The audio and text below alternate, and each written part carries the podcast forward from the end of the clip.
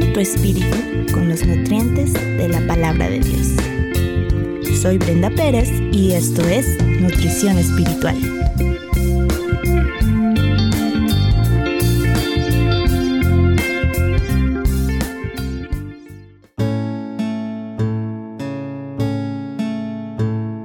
Examen aprobado.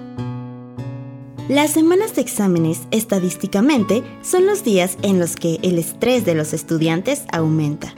Pues aunque hayamos estudiado bastante, siempre hay la incertidumbre sobre si recordaremos todo lo visto en clase. Las pruebas en general nos asustan. Las pruebas de manejo, las pruebas médicas para descartar alguna enfermedad y sobre todo las pruebas que atravesamos los creyentes para comprobar de lo que estamos hechos. En el diccionario encontramos que prueba es una acción de examinar a alguien o algo para conocer sus cualidades, verificar su eficacia, saber cómo reacciona o qué resultado produce. También es una enseñanza, examen o ejercicio para demostrar los conocimientos o aptitudes. Viéndolo de manera cotidiana, para obtener un título universitario se necesita pasar por diferentes pruebas y exámenes, como un parámetro de medida que nos hacen darnos cuenta de qué tanto estamos comprendiendo la teoría que nos dan. En la vida de todo creyente, las pruebas son algo similar. Son exámenes que Dios nos hace, nuestro Maestro, con el fin de que veamos en qué áreas estamos fallando, que pasemos de la teoría a la práctica, porque al leer nuestra Biblia encontramos que debemos ser pacientes, que es necesario esforzarnos y ser valientes. Y todo esto nos suena muy bien cuando estamos en un momento estable de nuestra vida, pero Dios nos dice, suficiente teoría, ahora es momento de un examen sorpresa y Él permite que haya alguna dificultad para que apliquemos aquello que hemos estado repasando. Todos los que asistieron o asisten a la escuela recordarán que para algunos exámenes de matemáticas era necesario llevar formulario, pues cada ejercicio tenía una manera diferente de resolverse. Y para nuestro nivel académico era casi imposible recordar todos esos procedimientos. Y quien no se preparara con su formulario, inevitablemente reprobaría. Con Dios ocurre algo similar. Él nos da la bendición de sacar un formulario, que es la Biblia, durante esos momentos complicados, para que salgamos aprobados en este examen.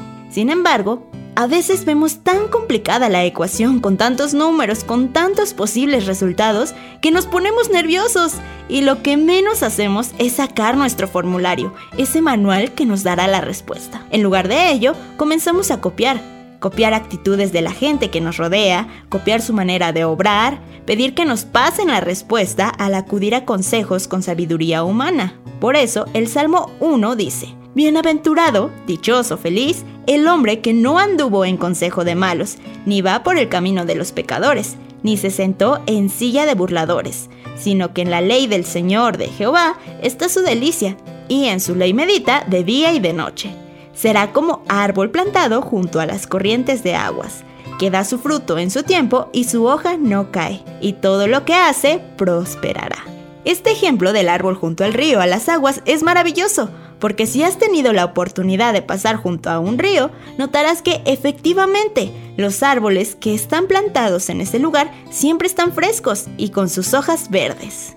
Y así nosotras podemos estar frescas y tranquilas cuando en medio de las pruebas nos encontremos, porque Dios nos ama y nos da todo lo que necesitamos conforme a sus riquezas en gloria. Pero para ello es necesario meditar en la palabra.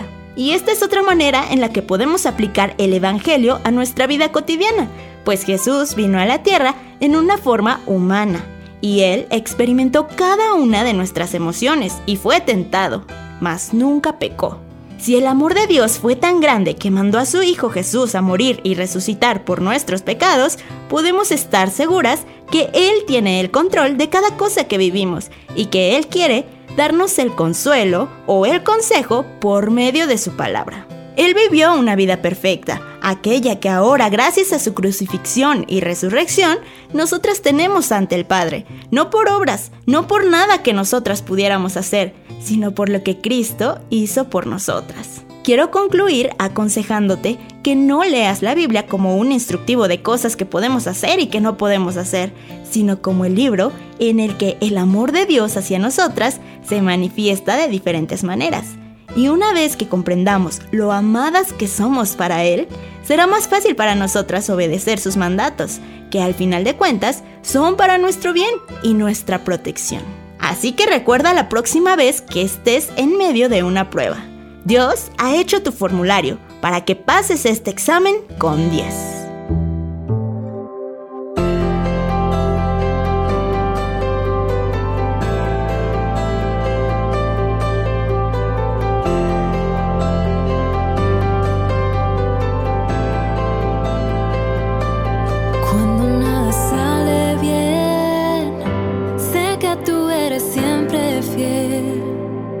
Confío en tu perfecto plan.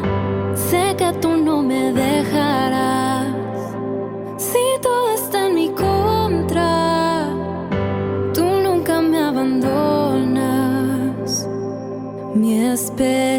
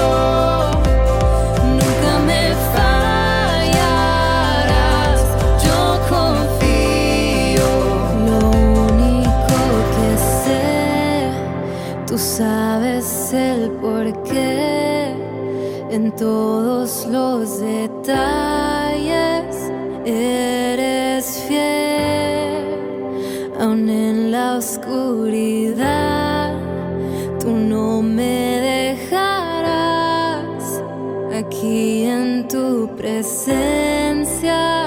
Quiero estar.